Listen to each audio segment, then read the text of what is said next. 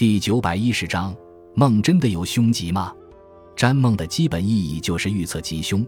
因而梦的吉凶之分就成为占梦的一个根本问题。东汉王福在《前夫论梦列》中说：“凡察梦之大体，清洁先好，貌坚体健，竹木貌美，宫室器械，心诚方正开通，光明温和，升上象星之象，皆为吉喜，谋事从成。”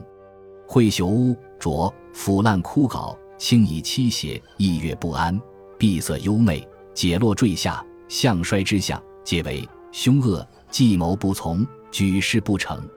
妖孽怪异，可憎可恶之事，皆为忧；图画卵胎，刻镂非真，瓦器虚空，皆为见期待；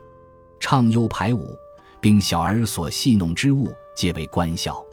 这种划分基本上是将梦中景象与现实观念进行对应，反映了人们对于梦之吉凶的基本看法。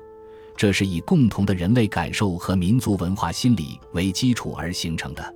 但是，梦中吉象并不总是预兆着现实中的吉庆之事，